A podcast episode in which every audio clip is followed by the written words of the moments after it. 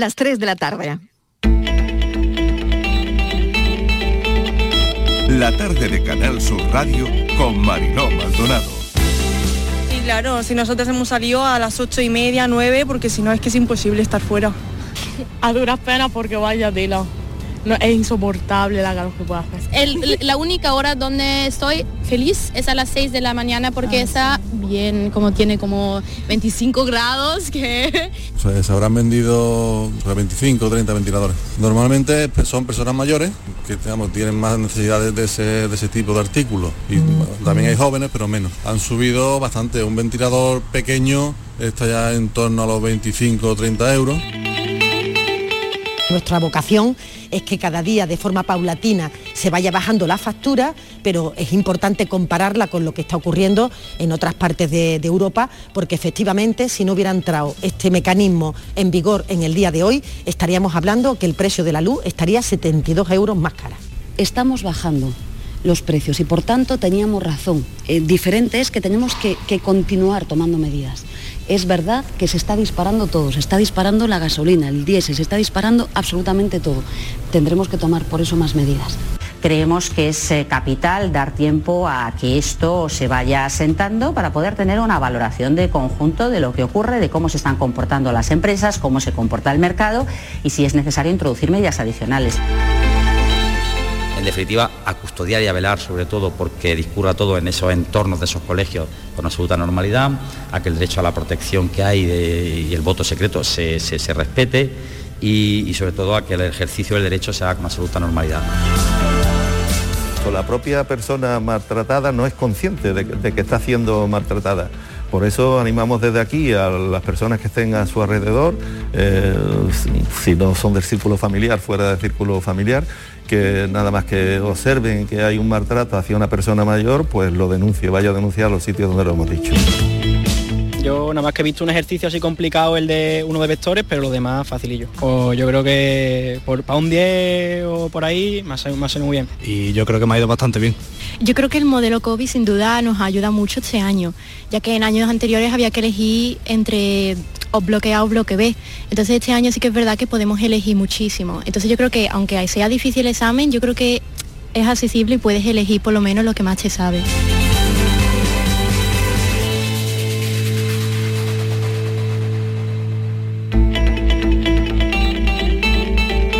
La tarde de Canal Sur Radio con Mariló Maldonado.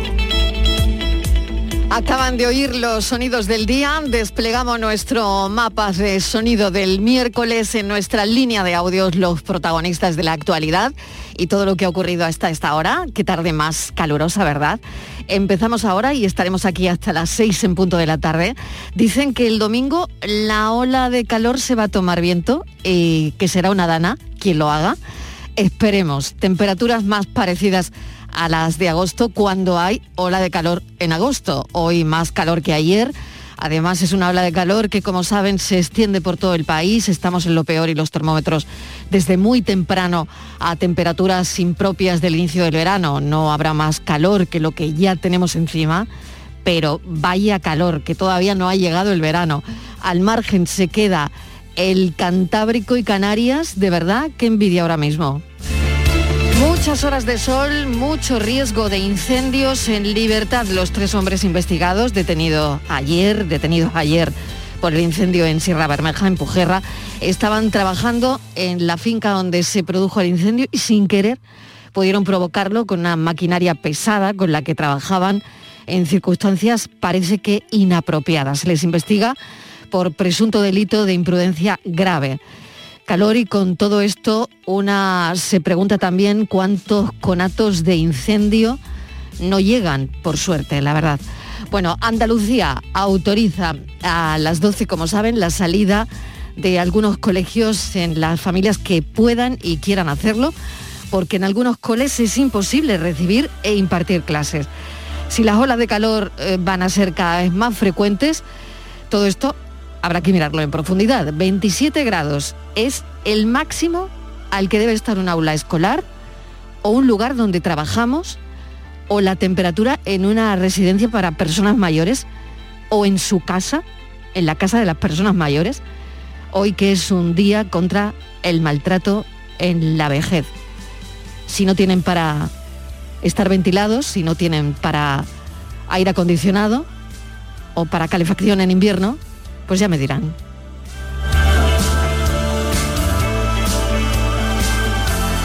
Es el primer día de la excepción ibérica, la ola de calor ha lastrado que bajaran los precios, el precio ha caído mucho menos de lo que estaba previsto por el aumento de la demanda. Quien puede tiene encendido el aire, lo que hablábamos hace un momento, quien menos el ventilador, hemos oído los precios, que por cierto, hay uno sin aspas que vale casi 400 euros.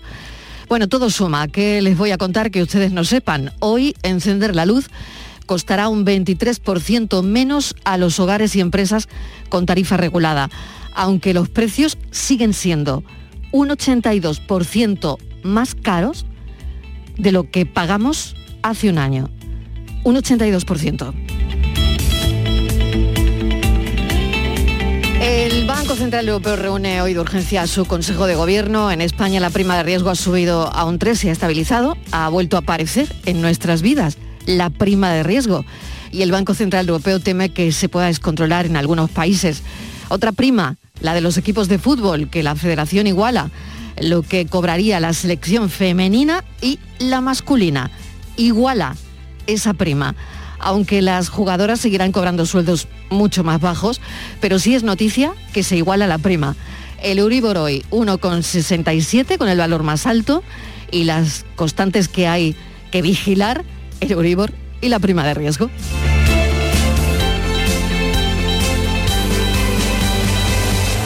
Se ha descubierto un tratamiento que podría curar el linfoma.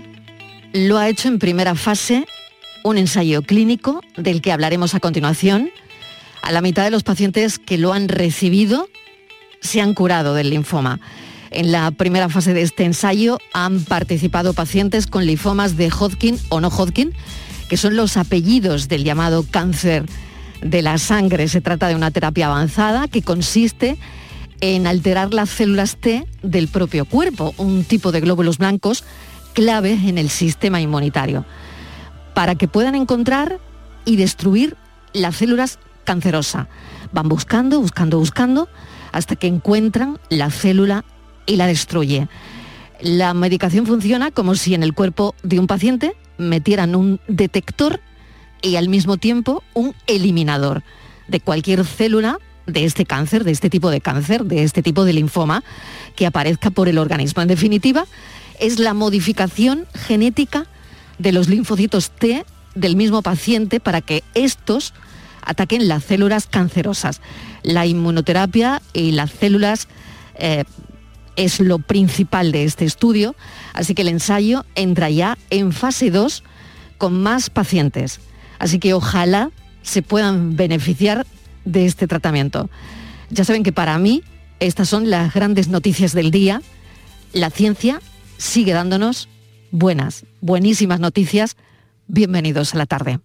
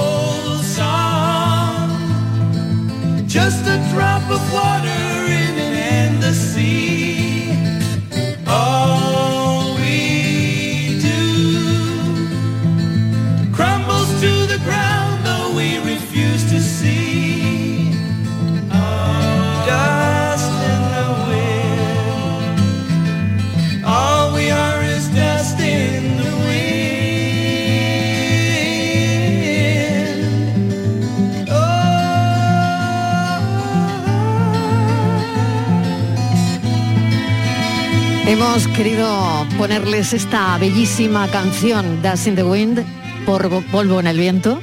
Eh, Sabéis que hoy es el Día Internacional del Viento. El viento es súper importante, ayuda a regular la temperatura de la Tierra, vital, absolutamente vital para el medio ambiente. El viento, el viento favorece la biodiversidad.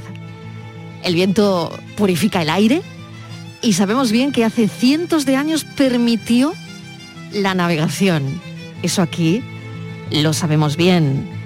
Clave para los molinos. Fuente de energía eólica. Ahora la energía eólica es la renovable más usada. Y, no crean, ¿eh? no crean, no hace mucho que se celebra este día, hace apenas 15 años.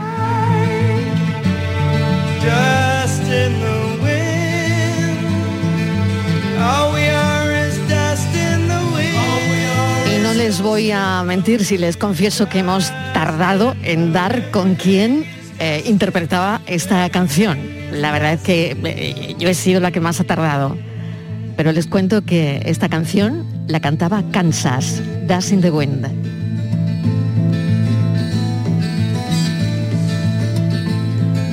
Polvo en el viento.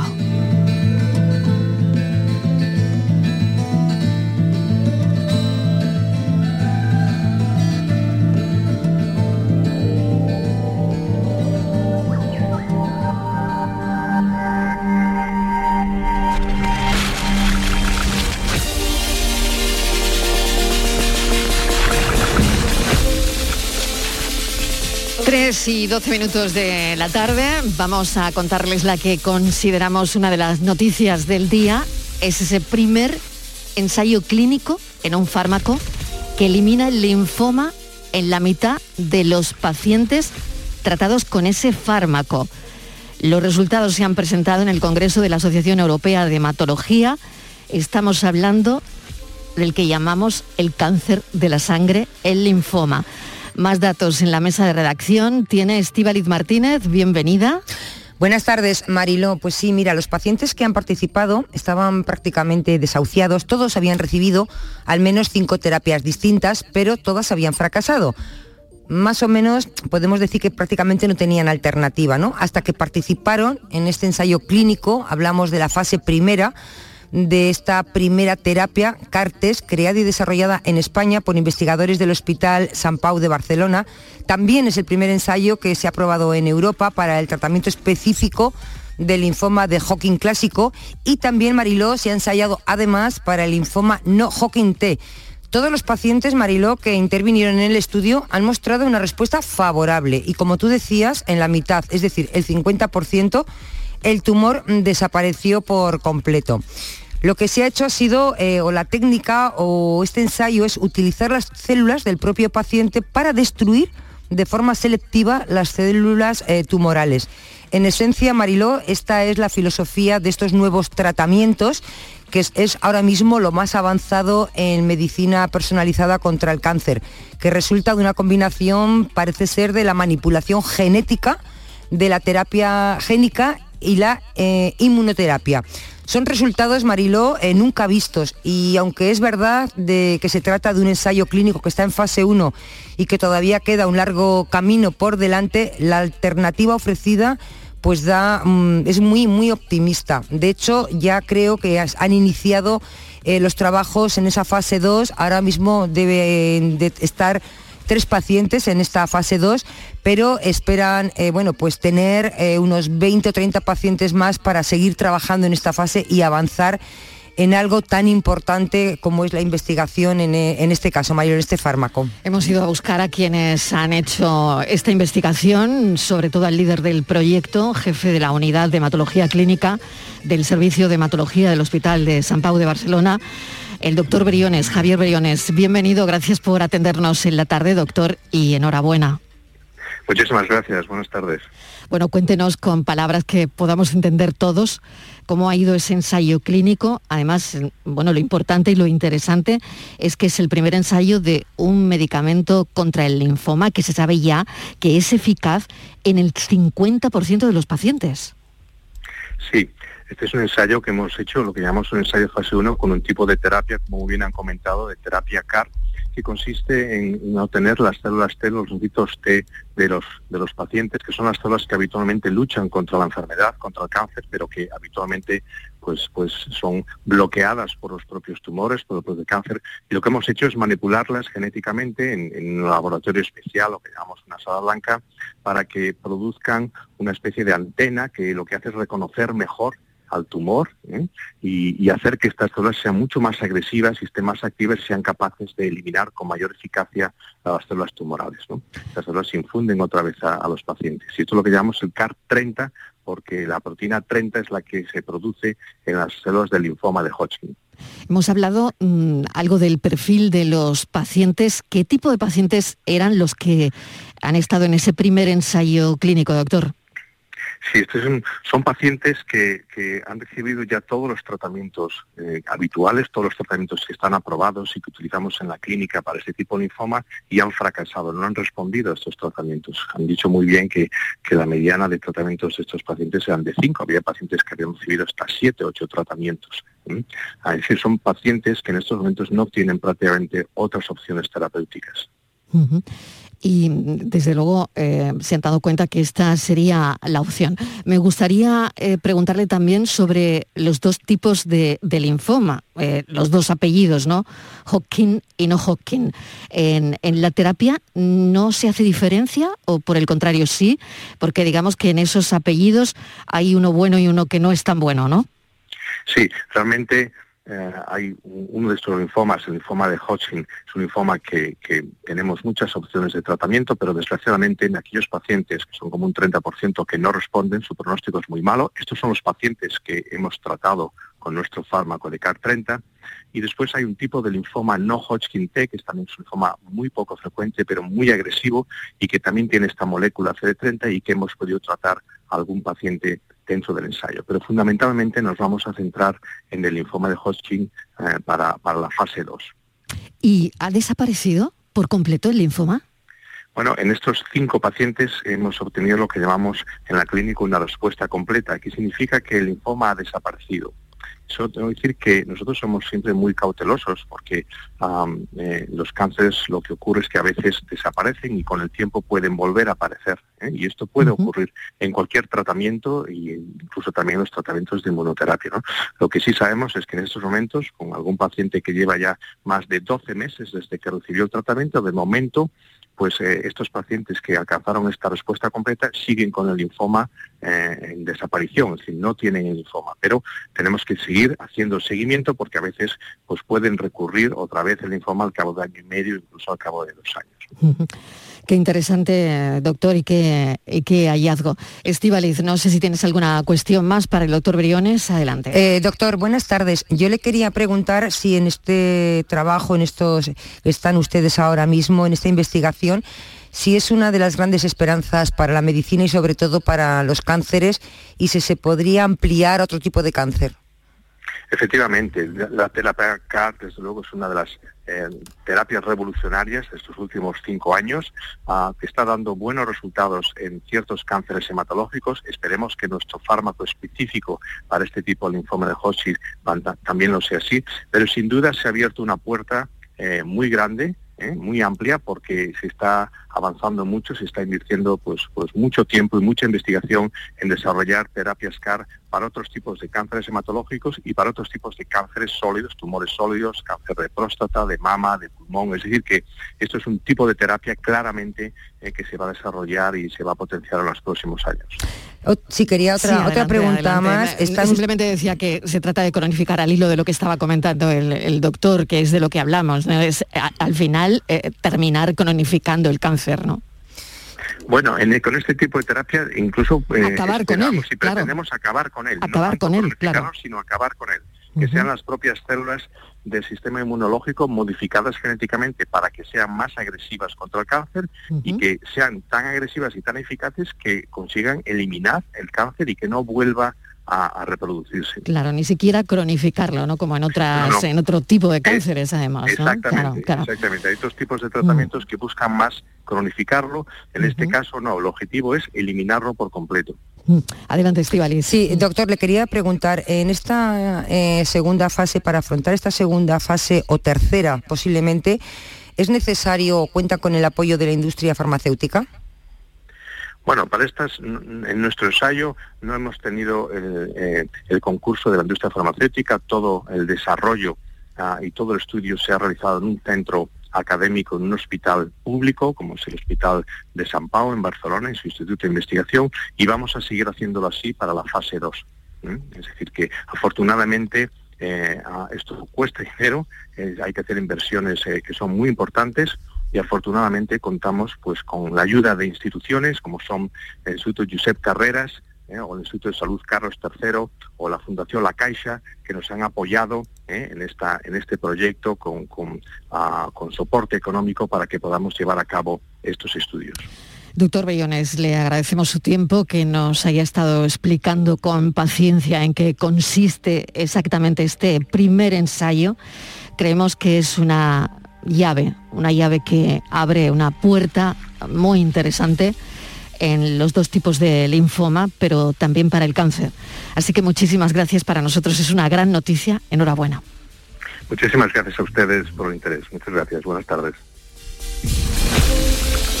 La tarde de Canal Sur Radio con Mariló Maldonado.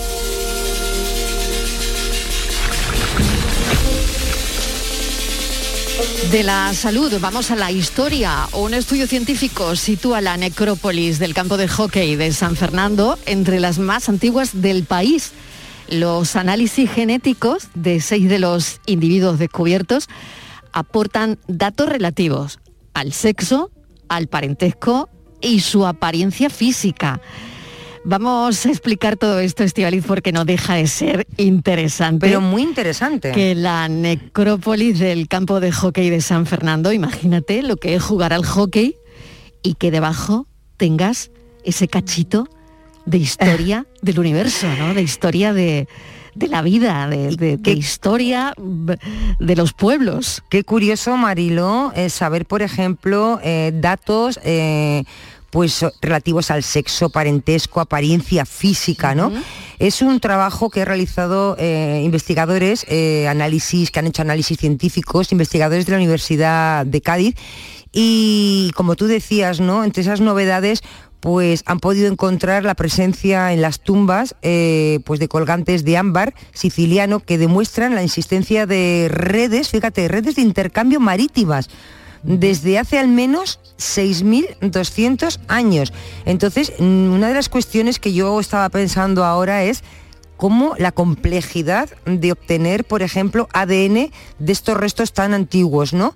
Y cómo se llega a saber, pues, el parentesco que podían tener, eh, pues, lo que han encontrado. Cómo se puede saber si eran tía, sobrina, abuela, nieta. O sea, estamos hablando, pues eso, de más de 6.000 años. Es un trabajo, la verdad, impresionante. Totalmente. Eh, hoy que es el día del viento, además, ¿no? Que hablábamos de esas navegaciones eh, tan importantes. Bueno, Eduardo Vijande, profesor de prehistoria de la Universidad de Cádiz, investigador responsable de este proyecto, nos atiende. Profesor Vijande, es un placer. ¿Qué tal? ¿Cómo está? Hola, buenas tardes. Bueno, ¿qué le llama a usted más la atención de, de este estudio? Pues no sabría decirle porque realmente es un estudio bastante completo donde metemos muchas novedades, ¿no? Entonces es Sí. difícil elegir. Quizás lo más llamativo para mí, desde un punto científico, pues es poder demostrar que estamos ante una de las necrópolis megalíticas, esto es un término que sí es importante, más antiguas de la península ibérica. Yo creo que todo el mundo sabe lo que es el megalitismo, ¿no? Es ese fenómeno cultural que llevó pues, a las sociedades prehistóricas a construir estructuras con piedras de gran tamaño. Aquí en Andalucía, por ejemplo, tenemos uno de los exponentes más claros que, bueno, son los dólmenes de, de Antequera. Pues la necrópolis de campo de hockey se engloba dentro de ese fenómeno del megalitismo, pero en los momentos iniciales. Si, por ejemplo, los dólmenes de Antequera eh, corresponde ya al momento de apogeo de este fenómeno megalítico, poco, muy poco sabíamos de los orígenes de estos primeros constructores. Y en esta necrópolis de campo de hockey, de las 53 tumbas que hemos excavado y localizado, hay cuatro que ya se las puede considerar protomegalíticas. No son tan grandes, no son tan monumentales, obviamente, como las de Antequera, por poner este ejemplo más conocido, pero son ya um, tumbas realizadas con piedras de gran tamaño y además de una gran antigüedad. Estamos hablando de hace 6.200 años. Bueno, que se dice pronto, profesor, ¿eh? Y- Sí, sí, sí, sí. Bueno, y, y la mayoría de las fosas que han encontrado, ¿no? Porque hay documentación de eh, 53 tumbas, si no me equivoco, ¿no? Y esto se empieza a excavar en el año 2008, ¿no? Y, y se localiza ahí, pero claro, eh, ¿cómo han ido... em, ¿Cómo ha ido la investigación de, de estos trabajos y cómo trabaja, cómo trabaja un equipo científico que tiene, bueno, que tiene todo esto por delante? Sí, bueno, en principio, como comentas, se excavó más o menos entre el año 2007 y 2008, cerca de 12 meses, y tienen que pensar ustedes que más o menos cuando llevamos a cabo una campaña de excavación de un mes, necesitamos otros 12 para estudiar el material en el laboratorio. Pues aquí excavamos directamente 12 meses, así que hemos necesitado bastantes años para ir analizando todo este material.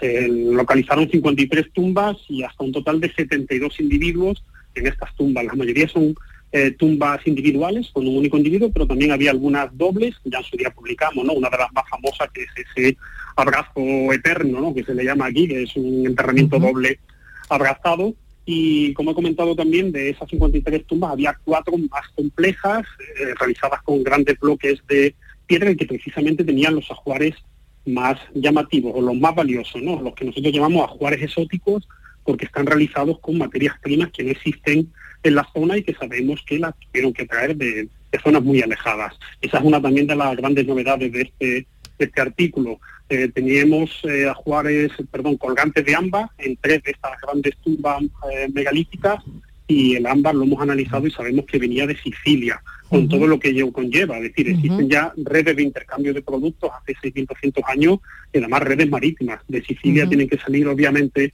en barco y a San Fernando además, recordemos que San Fernando hace 6.200 años era una completa isla, ¿no? Hoy se le llama la isla de León, pero es que hace 6.200 años sí que era una isla que obviamente también tuvo que llegar a través del mar. Y profesor, esta mañana leyendo sobre, eh, sobre este asunto que bueno, no deja de, de- ser tan, tan interesante en el National Geographic, usted me confirmará ahora porque leía un artículo donde hablaba de un posible crimen en una de estas tumbas que además, eh, bueno, eh, parece que había un hombre de entre 40 y 50 años que fue enterrado con una herida en el parietal, eh, que claro que probablemente eso es lo que le provocó la, la muerte y que la tumba contenía un ajuar funerario prácticamente el más rico, ¿no? de los de los vistos en ese momento a esta hora no sé si si bueno si de esto eh, que era casi como una novela lo estaba leyendo y digo madre mía Sí, la verdad es que ya digo, el yacimiento es riquísimo y tenemos información un poco muy variada ¿no? por todos lados. Lo que comentas es una publicación que llevamos a cabo en el año 2019 Eso es. y es que la, la- la tumba más monumental de todas, ¿eh? la que sí que no tenemos ninguna duda de que es una tumba protomegalítica, en esa tumba aparecieron dos individuos, los dos masculinos, los dos además adultos, y ambos con heridas perimortem en el cráneo. ¿Qué significa perimortem? Pues que no sobrevivieron a esos impactos, a esas heridas, probablemente realizados con el mismo objeto y como consecuencia de ello, pues fallecieron. Es decir, podemos estar hablando de uno de los homicidios más antiguos de la península ibérica. Y además, para adorn- adornar esto un poco más, estos individuos estaban en la mejor tumba y también con el ajuar más destacado de la necrópolis. ¿eh? En la necrópolis tenemos la mayor parte de los individuos en fosas simples, ¿eh? bueno, sí, un simple agujero, con ajuares sin ajuares, o algún ajuar muy sencillo, y es precisamente en estas tumbas más elaboradas donde están los ajuares más destacados, más valiosos, lo cual parece que nos está indicando pues la existencia ya de desigualdades sociales Claro. hace 6.200 años. Claro, y profesor, eh, fíjese cuántas preguntas, ¿no? Ante, ante ese hallazgo, cuántas preguntas de, de por qué lucharían, ¿no? ¿Por qué se matarían entre ellos, ¿no? Y, y sobre todo, ¿qué significado tenían estos dos hombres para la población para que eh, los enterrasen con el ajuar eh, indicador de un elevadísimo nivel social, ¿no?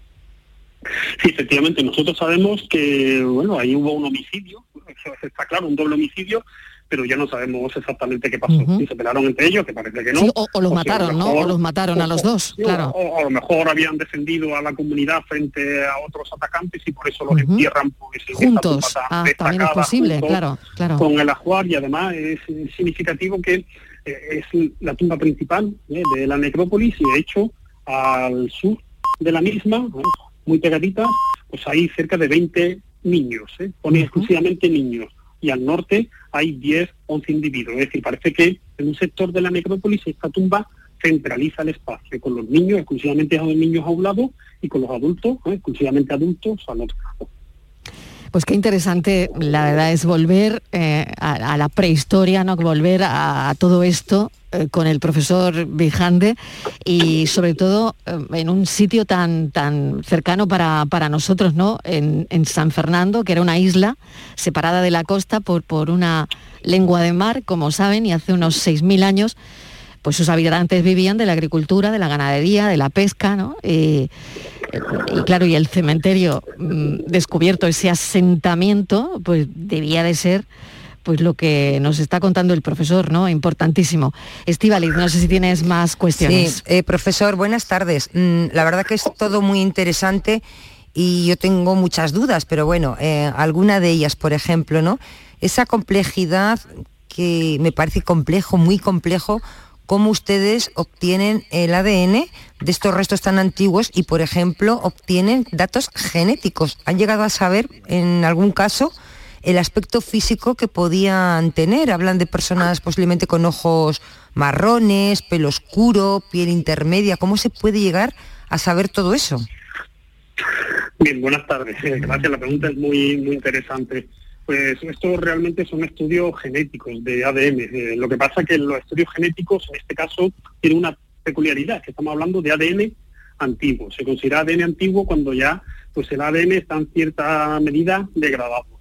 En el caso de campo de hockey nos podemos considerar muy afortunados, porque obtener ADN de restos óseos de hace 6.000 años en un yacimiento al aire libre y además con las condiciones climatológicas que tenemos aquí en Andalucía, pues es realmente complejo. De hecho, bueno, se muestrearon 10 individuos y dieron positivos 6, así que podemos estar más que satisfechos. Nosotros no hacemos esos estudios, eh, digamos que yo soy el director de, o el coordinador de todo este trabajo, pero participan muchísimas instituciones, universidades y centros de investigación nacionales, regionales de Andalucía, también contamos con la colaboración de la Universidad de Granada, con sus antropólogos, y el caso del ADN, pues además lo se realizó en la Universidad de Harvard, ¿no? un laboratorio específico que hay de ADN antiguo. Entonces, de estos seis individuos, pues imagínese usted que de todas las personas, el ADN es un libro que cuenta la historia de esa persona.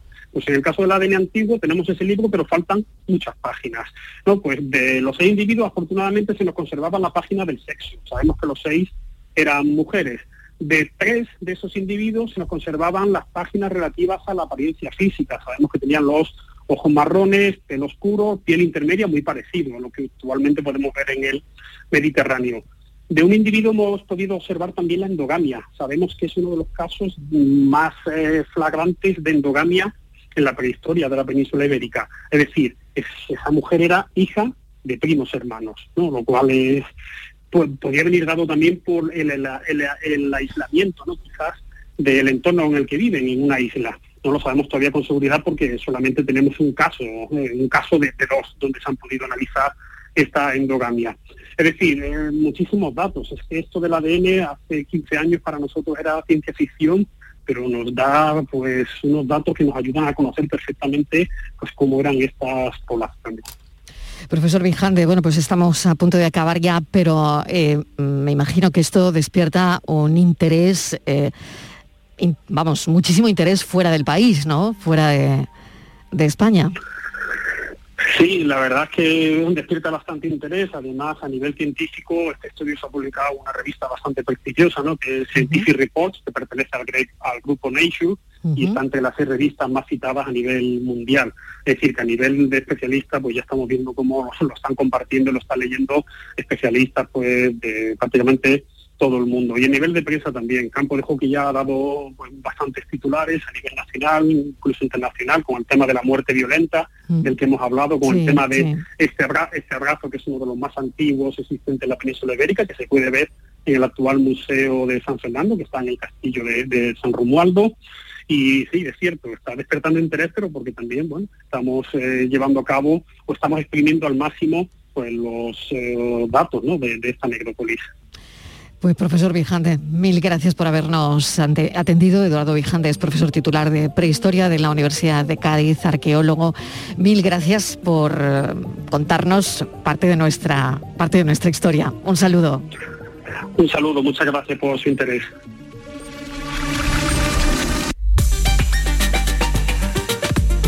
Vamos a saludar en un momento a nuestro compañero Jesús Reina. Eh, vamos a ver cómo va el Corpus de Granada y bueno, el interés que ha despertado también la Tarasca hoy. Así que será después de la publicidad, en unos minutos. La tarde de Canal Sur Radio con Mariló Maldonado. También en nuestra app y en canalsur.es. Por la arena entre los dedos, todo. Por el verano que te mereces, en Viajes El Corte Inglés te lo damos todo. Noches de hotel desde 30 euros. Playas de Andalucía, Levante, Costa Brava. Reserva desde solo 15 euros sin gastos de cancelación y llévate de regalo una pantalla inteligente Google Nest Hub. Además, con el programa Confianza incluida, viaja con total tranquilidad. Consulta condiciones. Viajes El Corte Inglés. Por tu verano, todo. Celebra el Día Mundial del Medio Ambiente con Social Energy. Únete a más de 3.000 clientes satisfechos con nuestras soluciones fotovoltaicas. Realizamos un estudio gratuito para ahorrar hasta un 70% de tu factura eléctrica y te regalamos un cheque de 200 euros en Amazon. Pide tu cita en el 955 44 11 11 o socialenergy.es y aprovecha las subvenciones disponibles. La revolución solar es Social Energy. Dicen que San Juan nunca fue de días, que siempre fue de noches, de noches cortas y alegres, de noches en las que la magia vuelve. Cuando el cuponazo de la 11 se alinea con San Juan, crece la ilusión. Podrás ganar 9 millones de euros con el cuponazo y 15 millones con el cuponazo XXL. Y además, si entras en cuponespecial.es, podrás conseguir cientos de experiencias y tarjetas regalo. Con el cuponazo San Juan de la 11, vuelve la magia. Bases depositadas ante notario. A todos los que jugáis a la 11, bien jugado. Juega responsablemente y solo si eres mayor de edad. Prepárate para vivir el primer concurso de cante hondo de Granada hace un siglo. Con todos ustedes, Manuel Ortega Juárez, Manolito Caracol. Este próximo sábado, Canal Sur Radio te ofrece la recreación del concurso de cante hondo de Granada de 1922.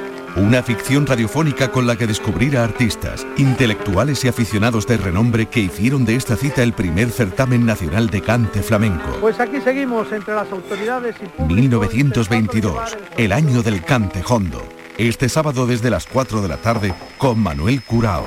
A la paz de Dios, señoras y señores, sean ustedes Quédate en Canal Sur Radio, la radio de Andalucía.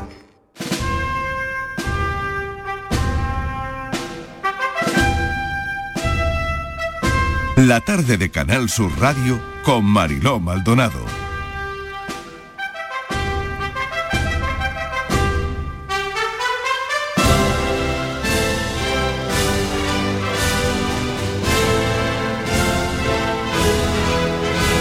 Primer día grande de la Feria del Corpus de Granada y mi compañero Jesús Reina nos lo lleva contando toda la mañana, pero queremos ver cómo encara la tarde. Compañero Jesús Reina, ¿qué tal? Hola, hola, hola, hola. ¿Calor? Eh, ¿Calor o, sí, eh, ¿calor o fresquito? antes- no, yo estaba yo aquí sentado A ver. eh, y resulta que he oído la música que me has puesto y he Sí. pegado un salto, me ha Así, asustado. ¿no? Rápidamente. Claro, porque mira, aquí en Granada todo el mundo que oye esa, esa melodía, Sí. esa sintonía, esa banda, Sí. todo el mundo dice que viene el corpus y se ponen de pie. Pues listo, mira qué salto. Estamos en la calle. Mesones, sentados, cada uno Sí. en su sitio y viene el corpus y entonces todo el mundo se pone de pie para ver el cor- el corpus. Oye, Efectivamente, Corpus. Christi. Tarasca Eh, rubia, con el pelo dicho- suelto y rizado.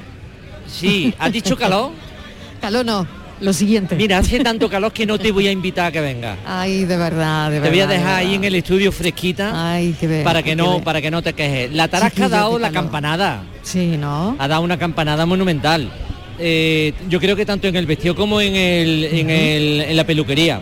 Efectivamente, la primera vez que vemos los granadinos, además, según las fotos antiguas, nunca jamás había ido así. Sí, nunca sí, jamás había eso ido dicen, casi dicen. rubia. Sí, sí, casi Vaya, rubia vaya. del todo. Sí, sí. Cambio de look de- total. Cambio de look total. completo. Total, total. El pelo completamente rizado Sí. y la melena cortita se lleva mucho, Jesús, se lleva mucho. moño. la- Las tenacillas se llevan mucho. Ahí, ahí ya me has pillado.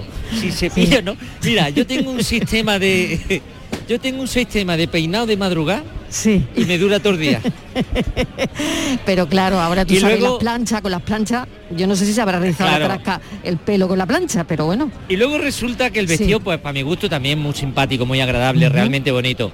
Es un tul vaporoso. con mira un montón de, vamos a llamarle floripondios, no es, el- si- no es la palabra adecuada, pero vamos a decirle floripondios.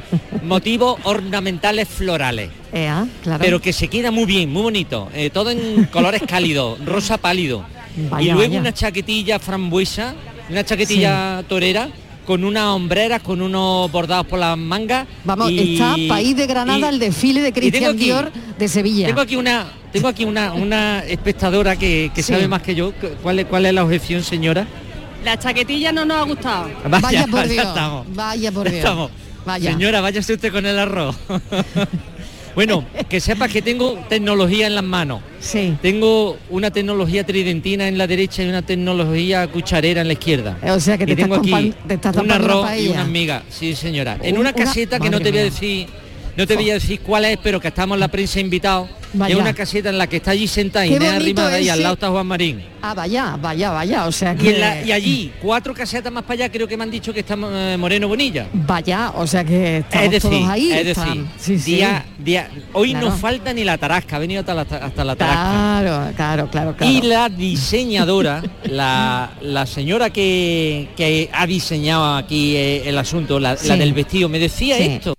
Claro, es nuestro símbolo. Hay que, hay que, vamos, que los granadinos salgan a la calle y se disfruten y que la vean alegre. Vamos a ver, estamos en directo para toda Andalucía en Canal Sur Radio. Cuénteme, por favor, ¿cómo ha vestido usted a la tarasca este año? Pues este año la hemos vestido empoderada, como mujer Ea. que nos representa, que queremos que sea actual, como, como viveza, como con colores fuertes y pasteles, tendencia y, y contrastes en la ropa, que en realidad también es lo que se lleva este año. Si es un tisú acierto o no. Es un tool, es Un un tool. tool. es un tool que le aporta movimiento, que le aporta ese, ese juego de, de transparencia, opacidad y juega así con las curvas. ¿Va de fiesta la tarasca? Siempre, aquí en Granada estamos de fiesta todo el día. ¿Y la chaquetilla torera o cómo, cómo la describimos? Eh, la chaquetilla es una, es una fusión, porque la tarasca nos representa a todas las edades, tanto los jóvenes como la gente más mayor. Entonces, quieres que no, las mayores siempre llevan esa chaquetilla para el tema del frío y entonces es como un guiño hacia ellos, con una modernidad de actualidad, pero va bien representado por ellos. Colores.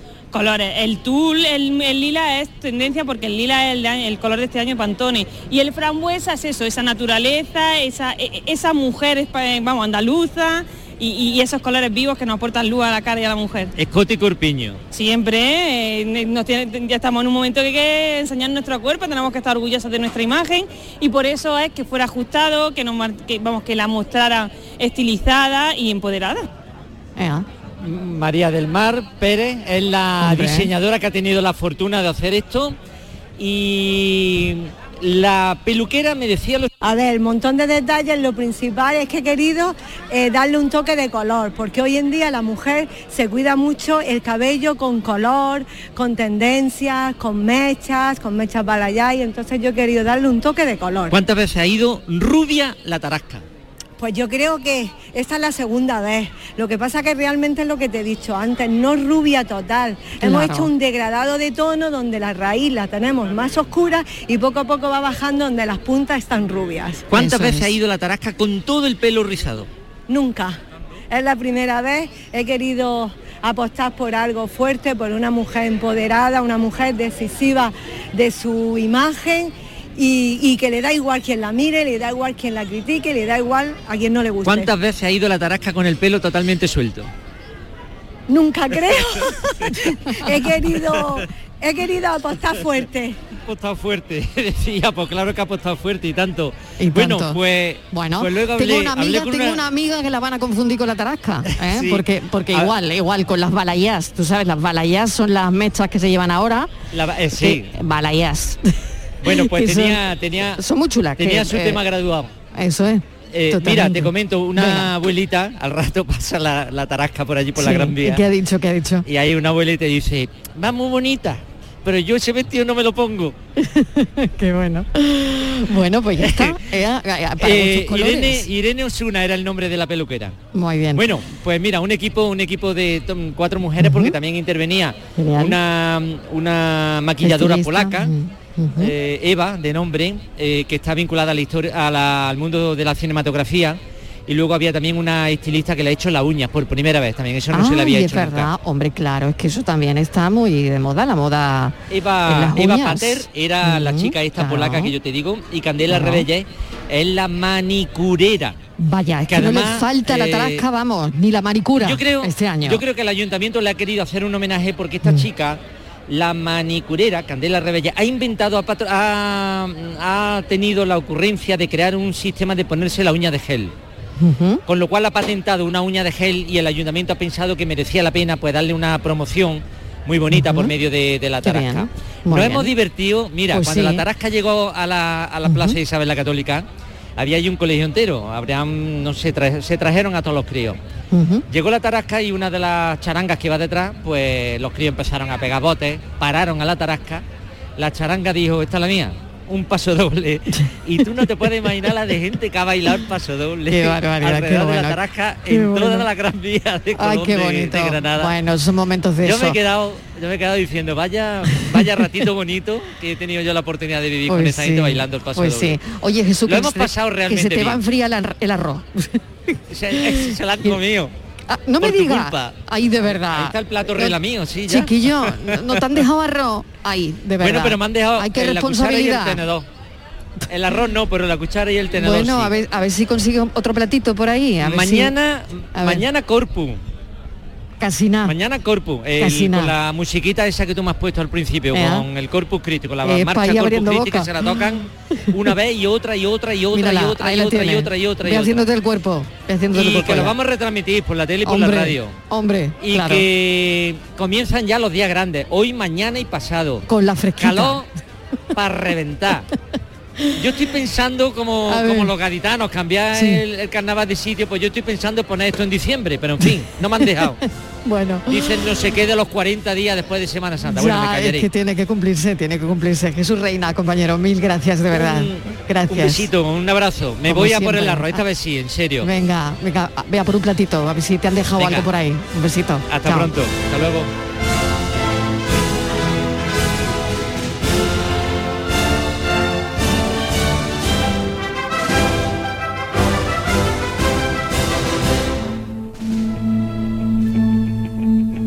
Agradeciéndole a nuestro compañero Jesús Reina esta conexión en directo, eh, porque, bueno, como, como lo oyen, es, único en sus narraciones, en la manera que tiene de, de contar, en este caso, mañana contará el Corpus y hoy, pues ese desfile, ¿no?, de, de la Tarasca. Bueno, eh, vamos con la foto del día, Virginia. ¿Qué tal? Bienvenida, Virginia Montero. Hola, ¿qué tal? Buenas tardes. La imagen de hoy es la propuesta por Raúl Díaz, fotoperiodista de dos hermanas, especializado en fotografía política y fotografía urbana o street photography. Raúl tiene un interesante canal en la red social Twitch, Raúl Díaz TV, en el que cada lunes tiene una revista con compañeros fotógrafos de toda España. También una vez por semana publica una entrevista con la fotografía siempre como eje central. Muy recomendable. Y ya saben nuestros oyentes que pueden ver la foto del día en nuestras redes sociales. En Facebook, La Tarde con Mariló Maldonado y en Twitter, arroba La Tarde Mariló. Muy buenas, ¿qué tal? Espero que estéis genial. Bueno, aquí estamos con la fotito de la semana, la foto del día, en este caso. A ver qué os parece. La foto es de Mateu Parra, de Joan Mateu Parra, de Associate Press.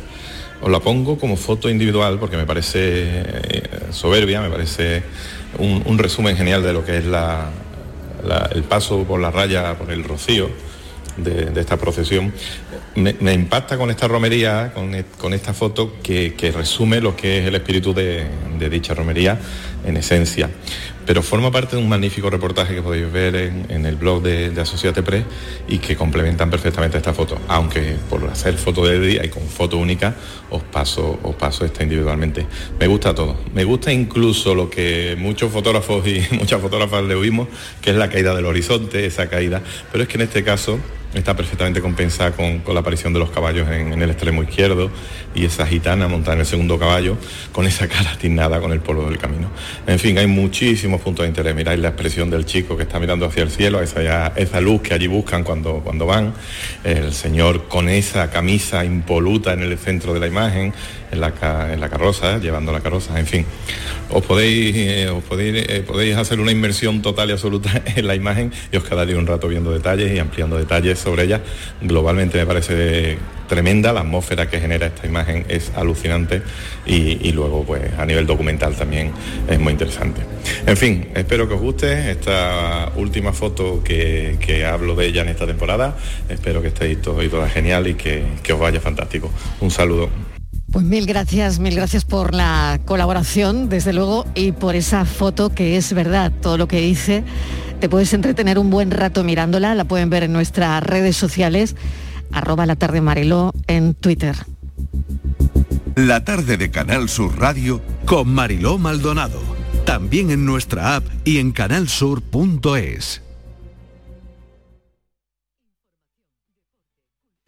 Todo en Canal Sur Radio Sevilla. Estrés, reuniones, planificaciones. Respira. Si eres autónomo, en Caja Rural del Sur te ofrecemos la tranquilidad que necesitas. Cuéntanos tu caso y nos encargaremos de todo. Te esperamos en nuestras oficinas. Caja Rural del Sur. Formamos parte de ti. La sombra, la sombra vendo.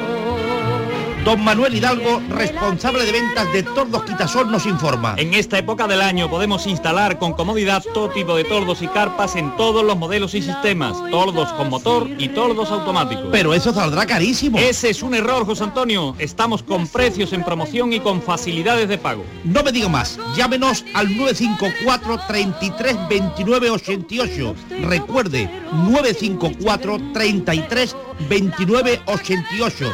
Y olvídese de aquello ya tan lejano de... Leopoldo, échame el tordo. Y pase a la modernidad, a... Corrito, dale al botoncito. Tordos y carpas quitasol, la sombra de Sevilla. Sombra, la sombra. En Canal Sur Radio, por tu salud, responde siempre a tus dudas. ¿Es posible mantener una piel sana y al mismo tiempo bella? ¿Hasta dónde podemos confiar en el sol y qué soluciones hay para personas que tienen que trabajar al aire libre? Los niños son además especialmente sensibles en esta época del año. Esta tarde en el programa hablamos sobre todo esto con las mejores especialistas en directo. Envíanos tus consultas desde ya en una nota de voz al 616-135-135. Por tu salud, desde las 6 de la tarde con Enrique Jesús Moreno. Quédate en Canal Sur Radio, la radio de Andalucía. La tarde de Canal Sur Radio con Mariló Maldonado. Estos son nuestros teléfonos 95 1039 105 y 95 1039 16. Miércoles de problemas en las comunidades, porque para eso tenemos hoy al abogado Rafael del Olmo, administrador de fincas, de Roda Administradores, y retomamos el tema, Virginia, del acceso a las piscinas comunitarias, punto número uno, porque con este calor, bueno, con este calor, eh, a mí lo que me gustaría, y yo creo que a todos, es estar a estar en remo, vamos, prácticamente. luego, desde luego. Virginia, ¿qué tal? Y voy a saludar a Rafa, Rafa del Olmo, ¿qué tal? Bienvenido. Muy buenas tardes, gracias. Pues vamos con todo. Pues sí, Marilo, como bien decía, las piscinas tienen que estar a tope en las comunidades estos días, pero como ya comentábamos la semana pasada, no todos pueden usarlas. Como ya decíamos eso, la semana pasada en esta misma sección, los propietarios de los garajes no tendrían derecho ya que no contribuyen a, su mantenimiento, pero también la comunidad puede prohibir el uso de este espacio común a los propietarios morosos. Rafael. Bueno, esto es una norma publicada esta misma mañana en el Boletín Oficial del Estado, eh, en el marco de, una ley de rehabilitación de la vivienda, en donde de una forma eh, muy, muy, muy genérica y sin concretar nada, se, hable, se, habla, perdón, de la posibilidad de que la comunidad de propietarios limite el uso de determinados servicios comunes que no tengan, por ejemplo, carácter esencial o que no afecten a la habitabilidad del inmueble. Es decir, lo que no vamos a poder privar en una comunidad de, y además que no tenga carácter retroactivo. Es una norma que ha surgido esta mañana.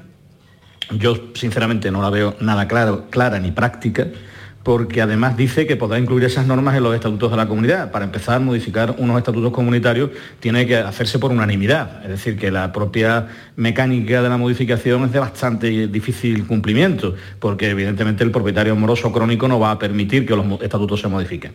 En segundo lugar, la consideración de un servicio esencial o no, pues va a depender muy mucho de que, por ejemplo, hoy me hablaban de piscinas, ¿no? Bueno, pues no es lo mismo utilizar una piscina en el mes de julio en la provincia de León que en la provincia de Sevilla. ¿Eh? Cuando resulta que la única forma de eh, ocio eh, veraniego de familias que están encerradas en una casa es la piscina, pues bueno, privar en Andalucía del uso, del uso de una piscina puede ser una cuestión dudosamente constitucional, inclusive, ¿no? En fin, esta norma yo creo que en principio viene a ser un brindis al sol deja en manos de la comunidad de propietarios con un nivel de escasa concreción eh, la limitación del, servicio esencial, del servicio no esencial, y por tanto, bueno, habrá que analizarla con lupa y ver cuáles pueden ser sus aplicaciones y sobre todo qué dice la jurisprudencia respecto de la misma. La intención es claramente disuasoria, ¿no? A ver si así consiguen que el moroso deje de serlo. Sí, pero, pero bueno, eh, yo creo que el legislador aquí ha hecho un brindis al sol, ha dejado en manos de los administradores de fincas colegiados y ha dejado en manos de las comunidades de propietarios ciertas determinaciones que pueden al final resultar más complicadas que las propias, eh, que el propio problema en sí y ya digo, yo creo que habrá que analizar esto con cierto detenimiento porque puede que complique mucho la situación. ¿eh? Lo iremos viendo, ¿no? A ver cómo se va lo iremos viendo, lo iremos viendo. Bueno, vamos a recordar el teléfono del programa por si hay algún problemilla de comunidad que tienen los oyentes y, y lo quieren arreglar o lo quieren encauzar. Y este es el teléfono del programa. Estos son nuestros teléfonos 95 1039 105 y 95 1039 16. Desde ya los audios funcionando en este programa 670 94 30 15 para los mensajes de voz 670 94 30 15, 670 940 200, 670 940 200. Siguiente asunto que ponemos sobre la mesa, Virginia. Pues sí, hemos conocido esta semana, Marilo, que una comunidad de propietarios ha sido condenada a pagar a una mujer 13.000 euros por resbalarse al salir del ascensor debido al polvo acumulado por las obras de un vecino. Según la sentencia de la Audiencia Provincial de Madrid, la comunidad tendría que haber adoptado medidas excepcionales para esta situación. Rafael. Sí. Es verdad que pueden concurrir responsabilidades por parte de la comunidad cuando se toman las medidas adecuadas. Seguramente el propietario, quiero entender, pues no he podido leer la, sentencia, esta mañana me habéis mandado el titular y no lo he podido leer con detenimiento, pero supongo que el propietario que estaba haciendo la obra estaba tomando todas las medidas precisas para evitar eh, el riesgo pero faltaban esas otras que la comunidad debía tomar y que eran de su exclusiva responsabilidad y consecuentemente, pues bueno, de la falta de esas medidas se deduce la concurrencia de esa responsabilidad. Bueno, tenemos un audio, vamos a escucharlo, a ver qué nos dice el oyente. Buenas tardes. En el tema de que se está hablando ahora sobre las comunidades de propietarios, eh, no voy a dar nombre ni nada, yo trabajo montando precisamente controles de acceso para piscinas y los clientes están muy agradecidos porque al final llega el verano, de manera remota cancelas la, si es un moroso, cancelas la, la entrada y hasta que no pague pues no puede entrar a la piscina. Yo invito a que, bueno, que las comunidades, por lo menos los veranos, sabe que va a recibir la cuota que deben. Saludos. A ver, Rafa. Me, parece una auténtica barbaridad lo que acaba de decir este señor, sinceramente, lo digo con toda contundencia. Eso puede ser hasta un delito de coacciones, vamos. ¿eh? Eh, antes, de la, antes de la promulgación de la norma de la que estamos hablando en el Boletín Oficial del Estado. ¿eh? Y con la cuarentena en que yo pongo esta norma, hoy por hoy, lo que acaba de decir este señor, de verdad, no puede hacer publicidad de su empresa, me parece muy bien, pero no se puede privar de una persona de ningún servicio hasta el día de hoy por el hecho de ser moroso. La comunidad no puede tomar conciencia de que una persona que no paga se le puede privar de la piscina o del agua o del ascensor o de, o de cualquier servicio esencial. Hasta ahí podemos llegar, ¿no? Pues em, esto es, ¿no? Y esto es lo que es lo que es por ley, Rafa, además, ¿no? Ahora mismo, hasta, repito, hasta la promulgación de esta eh, norma, no me atrevo a calificarla, iba a decir una palabra, ¿eh? Eh, hasta la promulgación de la norma, esta mañana, el Boletín Oficial del Estado, ninguna comunidad podía privar del, del uso de un servicio comunitario por el hecho del impago. Solamente había una posibilidad que admitía la Dirección General del Registro del Notariado, que ya hemos explicado en alguna ocasión, que era cuando la comunidad por unanimidad modificaba sus estatutos y establecía este caso, ¿eh? en donde no podían utilizarse determinados servicios, perdón, imponer la prohibición de determinados servicios cuando era aprobado por unanimidad, ¿eh? no por mayoría. Entonces, bueno, seamos conscientes de lo que estamos hablando, no invitemos a la sociedad a tomar medidas que no proceden. Por lo tanto, todo esto es controvertido ahora mismo, ¿no? ¿El qué? Que es controvertido, claro, me queda Eh, medio eh, minuto. no era controvertido hasta esta mañana. Hasta esta mañana, vale. Hasta esta mañana no era controvertido y ahora habrá que ver qué, qué aplicación se puede hacer de esa norma, que si queremos, eh, si queréis la leemos porque no, no, no tiene una concreción y una determinación que permita una interpretación clara y unívoca. Sí, no quedo. habla en Mm. concreto del no uso de la piscina, Ya. habla de servicios que no tengan carácter esencial. Vale, me quedo, me quedo sin tiempo, pero creo que deberemos, debemos, de Sí, hecho, sí, volver yo creo que sí, yo a creo este asunto. Yo Muchísimas que- gracias, Rafa. Hasta Perdón, ahora. porque luego se generan unas confusiones tremendas, Mariló. Noticias, discúlpame, De noticias. acuerdo, de acuerdo.